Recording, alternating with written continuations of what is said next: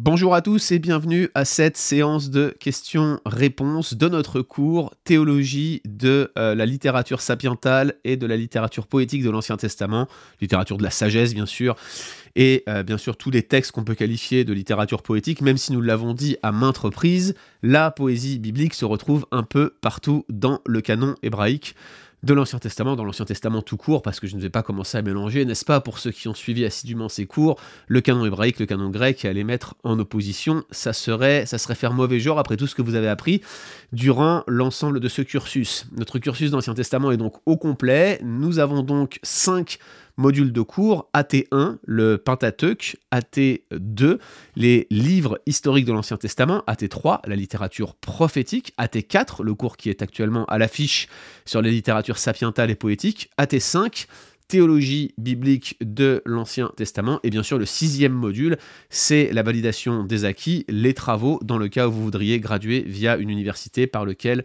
euh, ces cours pourraient être éventuellement accrédités. On a déjà des partenaires qui sont prêts à le faire, comme Sembec euh, au Québec, et d'autres qui euh, bientôt pourront éventuellement puiser dans notre catalogue de cours qui est en perpétuelle construction. On a reçu plein de questions ce mois-ci pas forcément sur le contenu du cours, pas tant que ça sur le contenu du cours, à mon, grand désarroi. J'aurais aimé vous donner euh, un peu plus de matière, mais on va traiter 3-4 questions seulement. Ça commence à devenir une habitude. Beaucoup nous envoient des questions à retardement ou les gardent pour le cours suivant, et donc on les traite pas forcément euh, dans le cadre du cours. Par contre, on a de plus en plus de questions sur l'évolution de notre catalogue transmettre, et je confesse qu'on a fait beaucoup d'effets d'annonce ces euh, derniers mois, notamment en ce qui concerne la mise à disposition de certains cours en illimité. Je vais y revenir dans quelques instants.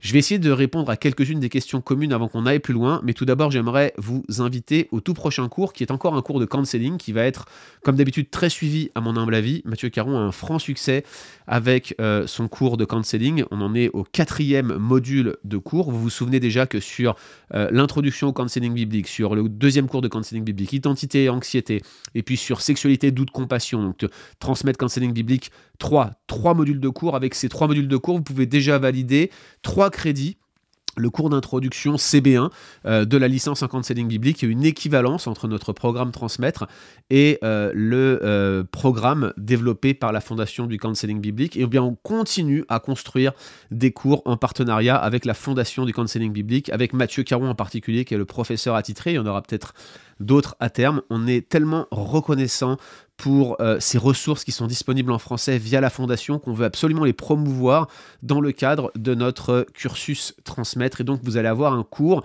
euh, de Mathieu Caron euh, sur les relations, et notamment les relations au sein de la communauté. Je vous renvoie hein, vers la page leboncombat.fr slash transmettre pour avoir davantage d'informations. Il y a aussi une petite vidéo dans laquelle Mathieu Caron explique en détail quel sera le contenu de ce cours. Ça commence le 26 novembre. Comme d'habitude, on va le laisser accessible pour un peu plus de 10 jours. En moyenne, on laisse le cours accessible 15 jours. 17 jours au total, vous l'aurez eu pour ce cours euh, d'Ancien euh, Testament 4, littérature poétique et sapientale. Donc on laisse toujours un peu plus pour les retardataires, mais on continue à fonctionner par événement. Alors, inscrivez-vous rapidement, hein, euh, que ce soit en dollars canadiens ou euh, en euros. Il est encore temps de profiter euh, du rabais au moment où cette séance de questions-réponses est mise en ligne. Vous utilisez le code TC4 pour obtenir 50% de rabais. Ne traînez pas, ne loupez pas ça, parce qu'après vous allez payer le prix fort et on ne pourra rien y faire. Tout est automatisé, on n'y touche plus à la fin. les discounts s'enlèvent automatiquement et vous aurez beau m'écrire, même en privé sur Facebook, je ne pourrai rien faire. C'est la règle et on essaye de ne pas faire de favoritisme. Nous sommes chrétiens, n'est-ce pas? On va commencer, on va pas commencer à faire des exceptions de personne. Il ne manquerait plus que ça. Ça m'amène directement à répondre à toutes vos questions quant à l'évolution du cursus transmettre? Vous vous demandez peut-être qu'est-ce qu'on est en train de faire. Ce qu'on est en train de faire, c'est qu'on est en train de bâtir un catalogue de cours euh, de niveau académique, vous l'avez remarqué, mais en fait on est en train de morceler chaque cours en des micro-unités d'équivalent de, 1 crédit. Alors à ce stade, je vous parle de un crédit en équivalence Amérique du Nord, ATS, Association of Theological School, parce qu'en fait, il y a, euh, si vous voulez tout savoir, une petite différence euh, d'accréditation entre l'Europe et euh, l'Amérique du Nord qui fait que finalement c'est pas exactement le même niveau d'unité de cours entre les deux, euh, les deux continents, entre les deux systèmes académiques. Alors pour ne rien vous cacher, il y a un peu de snobisme académique dans tout ça parce que à mon humble avis, les deux systèmes sont parfaitement réconciliables, il faut juste y mettre un peu de volonté. Et nous on, essaye de monter un cursus qui soit tel qu'on le monte, accréditable sur les deux versants de l'Atlantique de façon à ce qu'il puisse fonctionner dans les deux principaux systèmes d'accréditation académique qui existe actuellement euh, en francophonie. Voilà ce qu'on essaye de faire. Ça, c'est la première chose. La deuxième, c'est que vous l'avez compris, on est en train de préenregistrer l'intégralité de nos cours dans le but de pouvoir un jour proposer un système euh, complet, un catalogue complet de cours en classe inversée. Qu'est-ce qu'une classe inversée? Eh bien en fait une classe inversée c'est une classe où vous regardez le cours avant d'aller en classe. Et en fait en classe, ce que vous faites, que ce soit sur Zoom ou en présentiel, c'est ce que l'on appelle du retour d'expérience. Donc le professeur va vous poser des questions sur le cours que vous avez vu, puis ensuite vous allez vous aussi pouvoir poser vos questions au professeur. On passe moins de temps en classe et on regarde le contenu du cours en avance. C'est de la correction d'exercice en classe et du débrief avec le professeur. Ce qui est très utile avec les classes inversées, c'est qu'on peut monter un parcours complet en totale autonomie sans même aller en classe. Et euh, pour les cours préenregistrés dans le modèle qu'on est en train de bâtir avec Transmettre, ça sera particulièrement utile parce que à terme, vous pourrez tout simplement suivre un cursus complet avec une validation des acquis quasi automatisée et un prof correcteur à distance qui pourra euh, monter avec vous des euh, contenus de cours, des syllabus de cours sur mesure. Ça, c'est notre objectif à moyen terme. Et j'ai envie de dire qu'on aimerait que durant l'année 2023, on ait pu monter nos premières ébauches de cours. La deuxième chose, c'est qu'on voudrait pouvoir aider nos partenaires, ceux avec lesquels on travaille depuis des années. Vous savez, à titre personnel, par exemple, que j'ai enseigné dans différentes institutions. Je ne suis pas capable de continuer à enseigner dans toutes ces institutions parce que euh, mon appel, il est aussi pastoral. Je travaille avec euh, d'autres collègues à l'implantation d'une église actuellement dans le secteur de la gare de Lyon, à Paris, dans le centre de Paris. Donc forcément, mon temps est limité, mais j'aime enseigner et j'aime euh, offrir euh, également des cours euh, sur les sujets que je maîtrise plus ou moins. Vous voyez, c'est toujours le, but au travers de transmettre. Et on aimerait que le catalogue qu'on est en train de monter puisse servir aussi à ceux qui voudraient continuer à suivre nos cours. Et on aimerait également pouvoir, lorsqu'on nous sollicite pour donner tel ou tel cours et qu'on n'est pas capable de le donner, eh bien, d'offrir un cours en classe inversée de façon à ce qu'il soit fait en partenariat avec certaines institutions. Et aujourd'hui, on est en discussion avec ces institutions, à la fois pour reconnaître les équivalences entre transmettre et ces institutions, mais également pour offrir euh, certains cours dans notre catalogue, que ce soit en France, mais on a aussi l'ambition de le faire avec nos partenaires en Afrique, à Madagascar et pourquoi pas euh, au Québec. Donc voilà un petit peu notre ambition. On va voir ce que Dieu fait et j'essaye d'être transparent avec vous en répondant à toutes les questions qu'on a reçues. Ces choses étant dites, on va commencer par construire un site web dédié à Transmettre. On va sortir Transmettre du Bon Combat. Transmettre est actuellement un ministère du blog Le Bon Combat. Mais Le Bon Combat, c'est juste un blog. Et ça ne va rester qu'un blog. On va pas le faire évoluer vers un ministère plus, euh, euh, multicarte, comme par exemple nos confrères euh, de Tout pour sa gloire, qui, qui montent un parcours de formation de disciples, qui ont un site par blogueur. C'est pas du tout notre ambition. On voudrait que Transmettre, en fait, devienne un système de formation indépendant. Certes, on continuera la promotion et les relations avec le bon combat, mais on voudrait surtout euh, construire et officialiser le comité académique qu'on a déjà bâti avec des gens que vous connaissez, Mathieu Caron, Florent Varac, euh, Pascal Denot et d'autres encore, mais également pouvoir euh, faire des partenariats qui ne soient pas limités simplement au blog Le Bon Combat. Donc tout cela, c'est une évolution qui devrait avoir lieu en 2023. J'ai le plaisir de vous annoncer que mon collègue Nathan Kimby nous rejoint euh, pour un ou deux jours par semaine pour travailler sur euh, à la fois l'évolution euh, de transmettre vers un site web indépendant, mais aussi Nathan va prendre en charge des interactions avec les étudiants, puis on va commencer à, traiter de la manière dont on va étoffer notre catalogue académique. Donc ça, c'est la grande nouvelle vers laquelle on va. Et dès que ce site web sera en place, immédiatement, on va euh, mettre en accès certains cours fondamentaux, comme par exemple principe d'interprétation, en accès illimité, avec un prix un peu plus cher, parce que vous comprenez que euh, en, fonctionnant par événement comme on le fait aujourd'hui, on arrive à vous proposer un prix relativement accessible. Euh, ceux qui, je le rappelle, hein, ceux qui suivent régulièrement nos cours ne payent que 5 euros pour des cours qui font entre 5 et 10 heures, ce qui est absolument euh, dérisoire quand vous regardez même ce que vous payez dans des structures existantes qui ont bien sûr des professeurs à payer, des locaux à payer, du matériel à C'est très différent. Notre business model, euh, si je puis m'exprimer ainsi, est différent. Et surtout, vous vous souvenez que nous ne gagnons pas d'argent, je ne prends pas de salaire. L'intégralité de ceux qui participent à transmettre sont bénévoles. On ne fait que défrayer les professeurs. Et s'il y a du bénéfice, eh bien, il est redistribué sous forme de bourse à des personnes qui se forment au ministère pastoral ou en tout cas qui s'engagent à être à plein temps euh, dans le futur dans une église. On a actuellement encore 5 boursiers qui euh, travaillent avec euh, des facultés, faculté Jean Calvin, l'IBG, on en a à Sembec, et qui reçoivent donc des subsides qui sont en fait les bénéfices éventuels que l'on fait lors des cours transmettre. vous voyez, c'est comme ça que cela fonctionne. Donc voilà ce qui va se passer. Courant 2023, j'ai pas encore de rétro-planning à vous donner, mais j'essaye d'être le plus transparent possible. Notre site web indépendant devrait être mis en place, avec certains cours qui vont être offerts en accès illimité, mais ça ne sera pas tous les cours, premièrement. Deuxièmement, on va commencer par, euh, on va commencer à former euh, bah, finalement des formations types, une pour les anciens, une pour les diacres, une pour les membres d'église, qu'on va former au travers des cours qu'on a, des curriculums qu'on a, et ça sera des formations donc modulaires par bloc. Et bien sûr, ensuite, on offrira nos cours à des institutions existantes, mais on va aussi proposer nos propres diplômes en partenariat avec euh, d'autres institutions pour l'accréditation. Tout cela, c'est l'évolution naturelle de transmettre sur les deux prochaines années, 2023. La grande nouveauté, ça sera donc notre site et la mise à disposition de ces cours. Quand est-ce que ça va être disponible? Je ne suis pas en mesure de vous répondre maintenant, mais j'espère durant le premier trimestre 2023. Je ne veux pas faire de promesses, on a déjà pris du retard là-dedans vous comprenez qu'on est tous bénévoles, on avance euh, au rythme des brebis les plus euh, faibles du troupeau. Je m'inclus en parlant des brebis les plus faibles du troupeau.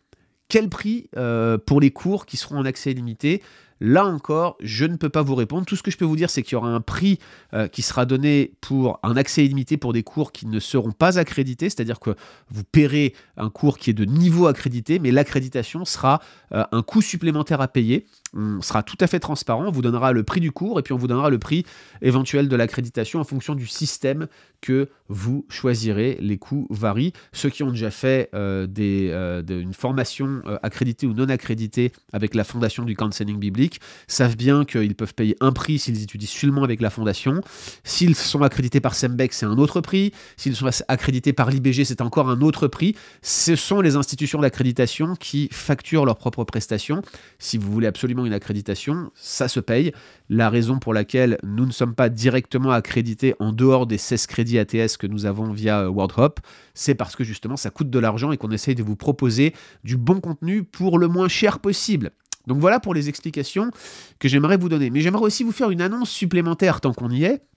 Puisqu'on dévoile les projets, la grande nouvelle, c'est qu'on va reprendre les formations en présentiel. Et oui, alors où est-ce que ça va se passer? Très probablement, euh, quasiment à 100% sûr, à Charenton-le-Pont dans le 94, mais il est possible qu'on en fasse ailleurs, par exemple avec nos partenaires à Grasse ou ailleurs euh, en France. Tout cela est actuellement en discussion, mais Charenton, euh, en tout cas Paris est confirmé, Charenton est quasiment sûr, et on se prépare à bientôt vous donner les dates pour 4 week-ends de formation en présentiel. Il y en aura 4 en 2023. Et à chaque week-end, on validera deux cours, deux crédits pour le programme Transmettre. Donc on va vous offrir 8 crédits possibles en présentiel pour transmettre en 2023 et ce seront donc des formations qui seront en présentiel avec des professeurs sur place. Le programme va vous être annoncé en début d'année. Voilà, je pense que j'ai tout dit et j'ai répondu à la plupart des questions qu'on a reçues à ce sujet.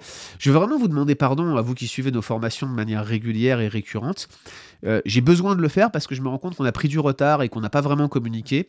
Croyez bien que c'est pas juste simplement euh, pour vous cacher des choses, que euh, j'ai euh, refusé de communiquer ou qu'on ne l'a pas fait jusque-là, c'est tout simplement parce qu'on n'a pas forcément les éléments, qu'on a pris du retard et puis qu'on perd du temps sur beaucoup de choses à la fois. On a dû nous aussi faire un déménagement international, ramener quasiment tout le matériel qu'on avait pour l'enregistrement des cours depuis le Canada vers la France. Toutes ces choses-là ont pris du temps et cela vous explique donc pourquoi on a un petit peu failli pour la communication à ce sujet-là. Voici donc pour les dernières informations.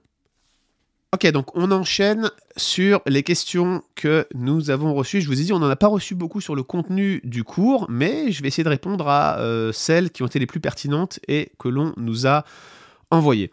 On a reçu une question d'Étienne euh, qui suit euh, régulièrement nos cours et qui nous demande comment considérer le principe régulateur sur le plan ecclésiologique, parce que c'est vrai qu'on l'a abordé ici simplement sous l'angle finalement exégétique. Hein. Qu'est-ce que l'on retrouve dans euh, les psaumes et comment les psaumes fonctionnent comme une sorte de principe régulateur du culte pour euh, l'adoration euh, lors de nos cultes communautaires. Alors, je vais, je vais juste donner quelques éléments de précision sur le principe régulateur. Non, on ne l'a pas encore abordé dans un cours transmettre au moment où cette séance de questions-réponses est enregistrée. C'est la première chose. La raison est simple, c'est qu'en fait, on a techniquement parlant, dans le cursus initial fondamental de transmettre deux cours d'ecclésiologie. Un cours sur l'organisation de l'Église, qui est généralement à la base, il était euh, fondé sur les épîtres pastorales, puis finalement le cours a été euh, modifié et a été euh, enseigné par Mick Caron en partenariat avec Nine Marks francophone. Donc ça c'est le cours, je dirais, euh, de principes généraux euh, d'ecclésiologie et d'organisation de l'Église, mais on avait un deuxième cours dans le module fondamental qui est un cours de théologie de l'adoration et ce cours devrait être donné normalement en présentiel. je pense que ça devrait être lors du troisième week-end de formation en 2023 et probablement on va le filmer de façon à ce qu'il soit aussi disponible pour un cours online. Tout cela euh, est à euh, voir dans euh, les semaines, jours à venir lorsque le comité académique va se réunir. Ça, c'est pour notre tambouille interne. Maintenant, qu'est-ce qu'on entend par principe régulateur? Le principe régulateur, dans sa formule classique, réformée, c'est que tout dit que tout ce qui n'est pas prescrit est proscrit. C'est le principe. Donc l'idée c'est que Dieu prescrit avec exactitude ce qui doit composer notre culte. Alors certains vont crier au scandale en disant que non, on est libre. Oui, ce sont les deux euh, principes qui s'opposent pour l'organisation du culte, et ce sont deux principes qui s'opposent à la fois depuis la patristique, mais surtout euh, qui ont euh, été le, berceau de la première controverse entre les, les, tenants de la réforme, en tout cas qui, étaient les, nouveaux venus sur la, scène théologique au moment de la réforme protestante, puisque Luther défendait une forme d'adiaphora, c'est-à-dire qu'il pensait que c'était des choses indifférentes et que le culte pouvait être organisé euh, par la liberté de l'esprit, tandis que euh, Calvin avait plus tendance à adhérer à une forme de principe régulateur, toujours selon la, même base, tout ce qui n'est pas prescrit et proscrit. Alors l'idée euh, ici, quand on dit que tout ce qui n'est pas prescrit et proscrit, c'est pas juste simplement d'aller être d'être littéral sur ce qui devrait constituer le contenu du culte chrétien, mais globalement, si vous regardez une liturgie relativement classique, où lorsque l'on préside et qu'on a euh, la prédication de la parole, on a la parole au centre avec l'exposition de la parole, on a des prières communautaires, on a des chants, on a des actions de grâce qui montent vers Dieu, on a la fraction du pain. Toutes ces choses-là sont explicitement prescrites dans le Nouveau Testament. Euh, là où on va pouvoir avoir des questionnements sur le principe régulateur, c'est euh, finalement est-ce que lorsque nous faisons un culte chrétien, nous pouvons intégrer des sketchs, des pièces de théâtre ou tout simplement des aspects cinématographiques ou des choses qui ne sont pas forcément en lien avec la proclamation de la parole de Dieu? Le principe régulateur affirme que la proclamation, qu'elle soit chantée ou exposée, ou même dans les prières, que la proclamation de la parole de Dieu est au cœur du Ça, c'est le principe régulateur et c'est ce qu'on défend en ecclésiologie. Et je ne veux pas aller trop en avant euh, là-dessus parce qu'effectivement, on aura un cours entier qui sera dédié. Et bien sûr, comme à l'accoutumée, nous aurons le plaisir de détailler chacune des positions avec leurs arguments respectifs. Vous savez que c'est ce qu'on essaye de faire à chaque fois. Si maintenant l'on s'en tient au principe régulateur et à son fondement exégétique. Vous vous direz peut-être où est-ce que dans la Bible on peut défendre la thèse que tout ce qui n'est pas prescrit est proscrit? Bah, Vous avez plusieurs exemples. Vous avez par exemple Lévitique 10, où vous avez l'épisode du feu étranger euh, qui va venir consumer depuis l'autel Nadab et, enfin non, du feu étranger que Nadab et Abiou vont ramener sur l'autel, chose que Dieu ne leur avait pas explicitement interdit, mais il ne le leur avait pas commandé. Et parce qu'il ne le leur avait pas commandé, c'est dit explicitement dans le texte, eh bien un feu va sortir de l'autel et consumer Nadab et Abiou. Le principe régulateur ici, c'était que le feu devait être explicitement pris sur l'autel. C'était ça qui était commandé. C'était pas interdit d'aller ramener du feu d'ailleurs de l'autel. D'ailleurs, on ne sait pas où est-ce qu'ils l'ont pris ce feu. Il y a des... On peut supposer là-dessus, et on en a parlé dans notre cours sur le Pentateuque, vous vous en souvenez certainement pour ceux qui ont suivi le cours AT1, mais l'idée est vraiment ici, dans l'histoire de Nadab et Abihu, que tout ce qui n'est pas prescrit et proscrit, en tout cas dans le cadre du culte lévitique. Autre exemple, euh, qui cette fois-ci est pas réellement connecté au culte, mais qui vous montre que le principe, il, touche aux choses qu'on pourrait qualifier de saintes, aux choses qui sont réservées à Dieu. Regardez l'histoire dans 2 Rois 6 d'Oudza, celui euh, qui a rattrapé l'arche qui tombait euh, du char lorsqu'elle était en train d'être remontée de Kiryat Yarim. Vous vous souvenez certainement, l'arche avait été capturée par les Philistins à cause de la désobéissance d'Israël, et puis finalement, David va faire en sorte que l'arche soit ramenée de Kiryat Yaharim vers Jérusalem. Et on a euh, cet épisode où la première fois qu'il essaye de le faire, il le met, il met l'arche sur un char, il, il, rend gloire à Dieu pour et, il glorifie Dieu au travers du, du, mouvement qui est fait euh, vers Jérusalem depuis Kiryat Yaharim pour amener l'arche dans son lieu de repos, et alors que l'arche est sur le char, le char penche et Uza tend la main, et qu'est-ce, que, qu'est-ce qui se passe? Eh bien, Uza meurt foudroyé sur le coup, et d'ailleurs le lion on l'a appelé Peretz Uza, brèche d'Uza, à cause de la mort d'Uza, et David euh, est irrité à cause de la mort d'Uza. Alors on comprend mal ce texte, pourquoi Dieu est-ce qu'il a puni Uza Il a juste voulu empêcher que l'arche se souille en tombant dans la boue, en tombant au sol, mais la réponse elle est donnée un peu plus loin. Lorsque David, pour la deuxième fois, organise le transport de l'arche. Qu'est-ce qui est écrit? David comprit que l'arche devait être portée à dos de Lévite. Et oui, il y avait une prescription pour le déplacement de l'arche dans l'Ancienne Alliance qui devait être portée directement via des barres au dos d'une certaine catégorie de euh, Lévites. Là encore, c'est euh, le livre, euh, je crois que c'est l'Exode qui rapporte cela et non pas le Lévitique. C'est dans l'Exode que vous retrouvez donc ces stipulations. Par conséquent, David comprend cela et lorsqu'il transporte l'arche, eh bien Dieu est avec eux et là, il n'y a pas de problème. Est-ce qu'il y avait une interdiction formelle de euh, porter l'arche sur un char? Bah, Absolument pas. Il n'y avait pas d'interdiction formelle. Mais là encore, l'idée n'était pas de proscrire, l'idée était plutôt de voir si c'était prescrit. Et parce que Dieu avait prescrit quelque chose et que David et les autres ont fait autre chose, eh bien cela a conduit à la mort d'Uza. Et le texte, le langage employé et la forme du texte est tout à fait réminiscent de ce qui s'était passé avec Nadab et Abihu en Lévitique chapitre 10. Voilà les deux textes euh, qui décrivent le mieux le fondement du principe régulateur. Alors bien sûr, euh, ici la question c'est est-ce qu'il y a continuité de ce principe régulateur dans le Nouveau Testament? Certains diront, bah non, il y a une rupture nette entre l'ancienne et la nouvelle alliance, puisqu'on a dans la nouvelle alliance, il n'y a pas euh, ce principe régulateur qui existe. Mais en réalité, il faut bien comprendre que même s'il y a une variation d'alliance, l'idée d'un principe régulateur est un principe régulateur qui est attaché à une alliance particulière. Chaque alliance a ses propres prescriptions sur l'adoration que Dieu requiert. Typiquement, il y a une variation du principe régulateur entre l'ancienne et la nouvelle euh, alliance. Il y a une discontinuité, c'est évident. Cette discontinuité, elle est, claire, par exemple, lorsque euh, Jésus parle à la femme samaritaine et lui dit que Dieu cherche des adorateurs en esprit et en vérité. Ce n'est pas que ce n'était pas le cas dans l'ancienne alliance, mais Jésus indique que dans l'alliance de grâce, dans cette alliance que Dieu s'apprête à rendre nouvelle au travers de la mort de Christ, eh bien, ce que Dieu veut, ce sont des personnes qui le connaissent, des personnes qui l'adorent réellement, sincèrement, du fond du cœur, avec un cœur transformé, contrairement aux ordonnances lévitiques qui euh, pouvaient être pratiquées par n'importe quelle personne, y compris celles qui n'étaient euh, que extérieurement converties, celles qui n'étaient pas vraiment régénérées, qui n'avaient accès qu'à des, des aspects extérieurs de l'alliance. Donc il y a bien une discontinuité, mais la question c'est qu'est-ce qui continue entre l'ancienne et la nouvelle alliance? Qu'est-ce qui, Quels sont les éléments qui vont encadrer l'adoration? Le fait même que nous, que nous puisions dans le psautier euh, qui est donc un texte de l'Ancien Testament, pour forger notre adoration chrétienne, montre bien que nous aussi, nous avons intérêt à cette continuité entre l'Ancienne et la Nouvelle Alliance. Et cette continuité, elle est de nouveau marquée par les principes d'adoration qui sous-tendent l'ensemble de la parole de Dieu lorsque l'on affirme que tout ce qui n'est pas prescrit est proscrit. Voilà pourquoi je continue d'adhérer à titre personnel au principe régulateur.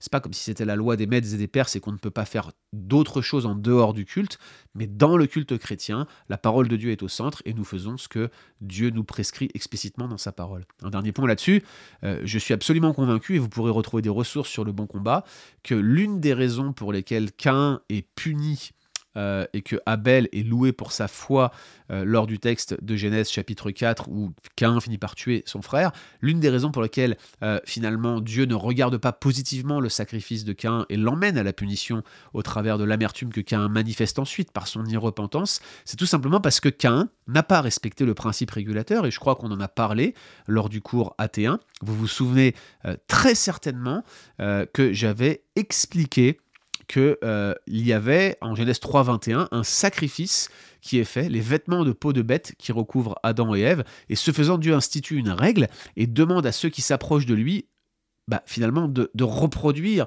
euh, ce sacrifice, et c'est ce que l'on voit dans toute l'ancienne alliance. Mais qu'est-ce que fait Cain Il vient avec les prémices de la terre, alors il vient même pas avec les prémices, il vient avec du fruit de la terre et pas des prémices, justement, ça c'est encore autre chose, qui montre qu'il y avait vraiment un espèce de, laisser-aller dans sa manière de, vouloir rendre un culte à Dieu, et surtout, il ne respecte pas le principe régulateur. Donc c'est ce qu'on entend par principe régulateur, et c'est un principe qui sous-tend tout ce qu'on fait. Et euh, j'aurai certainement l'occasion, pour ceux qui suivent régulièrement notre blog, d'expliquer un petit peu les progrès que l'on fait dans l'implantation de notre église, mais l'une des premières choses qu'on a fait en équipe, avec l'équipe d'implantation qui, se prépare à lancer l'implantation en janvier janvier prochain, janvier 2023, eh bien, euh, l'une des premières choses que l'on a définies, c'est notre liturgie, et nous avons construit notre liturgie conformément à notre compréhension des principes régulateurs. Ce n'est pas un truc poussiéreux, elle est résolument moderne, mais le principe régulateur y a absolument toute sa place. C'est cela qui drive notre manière de voir l'adoration communautaire. Voilà, j'espère que je réponds bien à la question qui nous a été posée, puis n'hésitez pas à continuer à nous écrire si tel n'était pas le cas. On a eu aussi un ensemble de, questions sur les psaumes d'imprécation. Comment les comprendre? Alors je vais me borner ici simplement à vous rappeler que nous avons fait un Coram Deo sur la violence dans l'Ancien Testament avec Pierre Sauvan Chauny. Chauny, ça s'écrit C-H-A-U-N-Y. Pourquoi je vous épelle le nom de mon éminent collègue de la faculté Jean Calvin? Parce que vous n'hésiterez pas à aller sur le moteur de recherche du Bon Combat, tapez son nom, vous retrouverez cet épisode de Coram Deo sur la violence de l'Ancien Testament. Je vous la recommande. Euh, Pierre Sauvan, il développe euh, l'éthique de l'intrusion. C'est une approche développée par Meredith Klein. Il l'explique et elle explique beaucoup de choses quant à la violence de l'Ancien Testament, mais également au psaume d'imprécation dans euh, l'Ancien Testament. Alors, quelques, quelques considérations, puis j'ai aussi un que dit la Bible qui répond à cette question. Quelques considérations. Que sont ces psaumes d'imprécation? Tout d'abord, euh, souvenez-vous que ce sont des expressions prophétiques de jugement envers ceux qui haïssent Dieu. Donc c'est pas simplement juste des gens qui sont indifférents à Dieu, c'est plutôt des gens qui le haïssent. Alors on pourrait bien sûr euh, parler de, toute la palette de haine ou d'intensité de haine qu'on peut avoir envers Dieu, mais ici on parle de gens qui s'opposent à lui. Et ces psaumes sont avant tout des, paroles de Dieu. Ce n'est pas euh, tout simplement que ceux qui, prophétiseraient ces choses en étant inspirés de Dieu et en le mettant dans des psaumes, ce n'est pas simplement que les gens qui chanteraient ces cantiques se considéreraient eux-mêmes sans péché. Ce n'est pas une, sorte, de supériorité de celui qui chante, c'est plutôt la supériorité du Dieu qui est chanté ainsi. Laissez-moi vous lire un extrait de ce que mon ami et collègue Renaud Genevois a écrit sur euh, ces psaumes d'imprécation. Il écrit la question qui se pose pour nous aujourd'hui, c'est que faire de ces imprécations en tant que chrétien quand nous lisons les psaumes?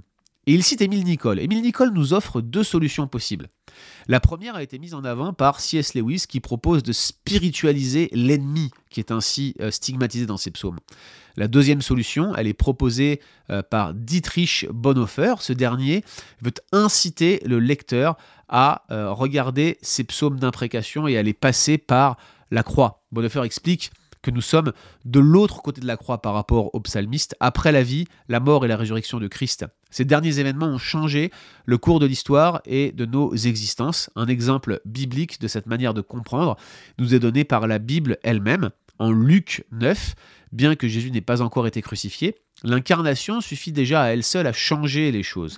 Nous pouvons voir l'apôtre Jean s'approcher du Christ pour l'informer que certaines personnes qui ne se sentent pas chrétiennes réclament, qui ne semblent pas chrétiennes, se réclament du nom de Jésus.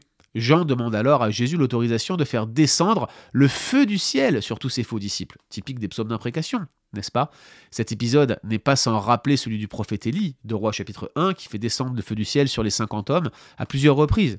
Même si Élie faisait cela avec la puissance de Dieu, et bien qu'il ne soit pas condamné directement par Jésus, le Christ explique à son disciple que maintenant, avec sa venue au monde, les choses ont changé. Certaines pratiques valables dans l'Ancien Testament ne le sont pas dans le Nouveau parce, parce qu'elles sont transcendées par la croix. Ainsi, pour Bonhoeffer, Jésus crucifié nous apprend à dire de juste façon les psaumes de vengeance. Pour aller loin, plus loin dans cette réflexion, Émile Nicole pose la question des malédictions données par certains apôtres dans le Nouveau Testament, mettant en avant le fait que les imprécations se trouvent dans la deuxième partie de la Bible. Pour Émile Nicole, ces imprécations néo-testamentaires nous obligent à ne pas oublier la théologie de la rétribution que l'on retrouve beaucoup plus nettement dans l'Ancien Testament. Selon lui, ce sont des appels à la vengeance divine, adossés aux malédictions de la loi et au jugement final. C'est la dimension eschatologique de ces imprécations néo-testamentaires qui leur est mise en avant. Je crois que euh, toutes ces explications sont valables et je, reste convaincu qu'il est encore possible aujourd'hui de parler de la part de Dieu et de donner des imprécations à quelqu'un, mais je crois que c'est une œuvre prophétique qui est forcément beaucoup plus rare et qui, à mon humble avis, euh, actuellement n'est pas en vigueur dans l'Église. Ça ne veut pas dire que ça ne le sera pas dans les derniers temps. Ça ne veut pas dire que euh, quelqu'un n'aurait pas une mission particulière de condamner telle ou telle pratique, mais je crois à titre personnel que ce don étant connecté à la prophétie en particulier et que la prophétie trouvant son accomplissement en Christ, ces imprécations finalement sont effectivement concentrées sur la personne de Christ. Il y a une suspension de la malédiction en quelque sorte. Il y a une patience de Dieu actuellement et cette patience finalement est celle euh, qui est euh, celle de l'attente du déjà pas encore en fait. Christ est ressuscité, on attend son retour et dans cette attente, eh bien, euh, Dieu est patient, voulant que tous parviennent à la repentance, en fait. Et, bien, bientôt, ces imprécations vont avoir leur point de convergence et toutes ces malédictions vont se réaliser. On n'oublie pas que le jour du retour du Seigneur sera un jour de félicité pour les uns et de terreur et de douleur et de souffrance et de jugement pour les autres. Et alors, toutes ces imprécations qui ont été réalisées s'accompliront je crois que nous devons nous souvenir que lorsqu'on bénit nos ennemis et que nos ennemis ne se repentent pas, ce sont des charbons ardents que l'on amasse sur leur tête. Et en fait, en attendant, on attend la venue du Seigneur, on, hâte notre délivrance et de ceux qui aiment le Seigneur, mais on accélère aussi le jugement de ceux qui s'opposent à lui. Et c'est ça qui est réellement triste. Ces imprécations sont tout à fait valides. Chaque fois que vous prêchez l'évangile, implicitement, vous, vous prononcez des imprécations sur ceux qui refusent de croire. Vous, êtes l'odeur de mort sur ceux qui refusent de se tourner vers le Seigneur. C'est difficile à entendre pour nous. Notre, euh, notre théologie de la rétribution est absolument décalée. Elle est entachée par le péché, mais c'est pourtant la réalité. Dernière question, que penser euh, de ces passages de correction divine dans les proverbes? Ça nous a été posé juste aujourd'hui. Très intéressant qu'on ait encore cette question sur laquelle on a répondu à plusieurs reprises dans euh, le euh, cadre de transmettre. Alors techniquement parlant, il n'y a pas foule de passages dans les proverbes qui parlent de la correction physique. Il y en a cinq. Je vais juste vous les citer, je ne vais pas vous les lire. Hein. Proverbe 10-13, Proverbe 13-24, Proverbe 19-18, Proverbe 22-15, Proverbe 23, 13, 14. Ce sont cinq passages clés qui traitent potentiellement de la punition corporelle. Je vous rappelle que les proverbes ne sont pas forcément des commandements ou des injonctions, pas plus qu'ils ne sont des promesses, ce sont des préceptes euh, de bon sens. Celui qui ménage son bâton a de la haine pour son fils, mais celui qui, l'aime cherche à le corriger. Je vous lis la seconde ici, Proverbe 13, 24. Euh, C'est une option de traduction, de traduire euh, le mot chevet par bâton de correction. Mais comme vous le savez, je suis plutôt en désaccord avec cette approche. Ça ne veut pas dire que je suis contre la correction physique, absolument. Attention, je ne suis pas en train de dire que la Bible s'oppose à la correction physique, mais je ne suis pas sûr que ces cinq passages requièrent la correction physique. Tout d'abord, ce ne sont pas des commandements. Deuxièmement, je ne suis pas sûr que ces passages euh, invitent à un bon sens général qui consisterait à battre ses enfants parce que sinon ça serait pas une vraie correction. Je suis absolument pas d'accord avec cette optique et je pense que la traduction est mauvaise. Mathieu Caron, qui a euh, écrit un petit essai dans euh, le livre de Miles Van Pelt qui a été traduit en français, sa méthode d'hébreu biblique, un ouvrage que je vous recommande, Mathieu Caron développe sept raisons pour lesquelles cette traduction bâton, chevette, comme bâton de correction, cette approche serait mauvaise. Tout d'abord, euh, le premier argument qu'il développe, c'est que seuls 5 passages, 6 versets en tout en fait, hein, dans le livre des Proverbes peuvent suggérer euh, une telle pratique. C'est pas beaucoup et on ne le retrouve pas ailleurs. En soi, c'est pas un argument, mais euh, ils sont peu nombreux, ils sont concentrés. Donc ça voudrait dire que euh, finalement ça serait juste un précepte de sagesse, mais ça serait pas répertorié ailleurs. C'est quand même surprenant. La deuxième, c'est que le mot chevette, qui est traduit par bâton ou verge selon les versions, ne se réfère pas à un bâton punitif dans la Bible, pas seulement en tout cas, mais euh, plutôt au sceptre du roi ou au bâton du berger, notamment par exemple le chevette qui rassure dans le psaume 23. Donc vous voyez que la traduction pourrait être différente. Troisièmement, le mot qui est utilisé et qui est traduit par enfant dans les traductions qui parlent de, de bâton de correction pour enfants, le mot c'est nahar et euh, c'est très surprenant parce que nahar ça signifie, ça a un double sens, ça peut être esclave et quand ça signifie pas esclave, ça signifie plutôt adolescent. Vous savez, adolescent de 15 à 30 ans, comme ces jeunes adolescents qui ont été déchirés par les ours dans euh, le euh, deuxième chapitre du livre, du deuxième livre des rois. Nahar, en fait, quand c'est pas euh, appliqué à un serviteur ou à un esclave, c'est euh, plutôt pour signifier un jeune homme non marié, euh, pas du tout un enfant. Si ça avait été un enfant à corriger, ça aurait été Yeled, et jamais ce mot n'est utilisé dans les passages de Proverbes. En plus, dans les autres endroits dans le livre des Proverbes où le terme Nahar est utilisé, techniquement parlant, on ne peut pas parler d'un enfant de 7-8 ans. Ça ne fonctionne pas en raison de la maturité requise pour comprendre les sujets. Typiquement adultère, marier la bonne épouse, c'est ça qui est utilisé pour parler d'enfant ou nahar, l'honnêteté en affaires, économiser de l'argent, bref, tout porte à croire que ce mot dans Proverbe, systématiquement, s'adresse à des personnes qui ont une capacité de discernement qui va beaucoup plus loin que celle d'enfants. Or, la Bible n'encouragerait pas la correction de jeunes adultes de cette manière-là. Quatrièmement, depuis plus de 2000 ans, les Juifs n'ont majoritairement jamais compris ces cinq passages comme prescrivant la punition corporelle. Ce sont plutôt les chrétiens qui l'ont compris comme tel, mais plutôt comme une expression idiomatique non prescriptive. Une simple consultation du Talmud, hein, dit Mathieu Caron, permet de vérifier cette assertion. Par exemple, le Talmud interdisait de frapper un enfant de moins de 6 ans. Jamais le Talmud n'aurait accepté une telle prohibition si les rabbins avaient historiquement compris dans les cinq passages des proverbes une quelconque prescription. Et je vous le rappelle, hein, proverbes ne sont pas explicitement des commandements. Plusieurs références rabbiniques suggèrent que les Juifs n'ont jamais compris ces six versets des Proverbes comme enseignant la punition corporelle, dit Matthieu. Chose intéressante, si le Talmud permet la punition corporelle sans la prescrire, mais interdit toutefois l'usage de la verge. Le Talmud enseigne de ne pas utiliser la verge pour la punition corporelle, mais plutôt d'autres moyens. C'est quand même frappant. Et euh, on, notera euh, que la punition corporelle n'est donc pas forcément interdite pour les juifs. Et encore une fois, ce n'est pas parce qu'elle ne serait pas explicite dans ces passages qu'il ne faudrait pas forcément en user euh, parfois.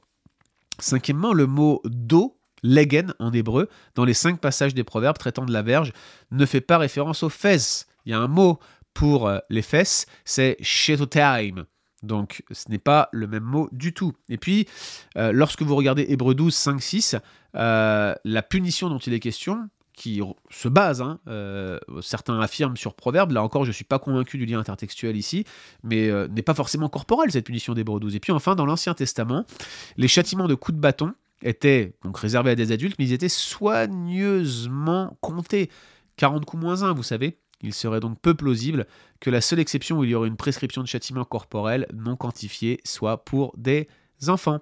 Donc, euh, si ce n'était pas l'interprétation majoritaire, pourquoi devrions-nous euh, euh, procéder ainsi? Et puis je vous rappelle, ce qu'on vous a dit à maintes reprises dans cette formation, les proverbes ne sont pas nécessairement prescriptifs, mais sont des préceptes de bon sens, des exhortations et parfois tout simplement des appels à la raison. Donc on a ici des expressions idiomatiques.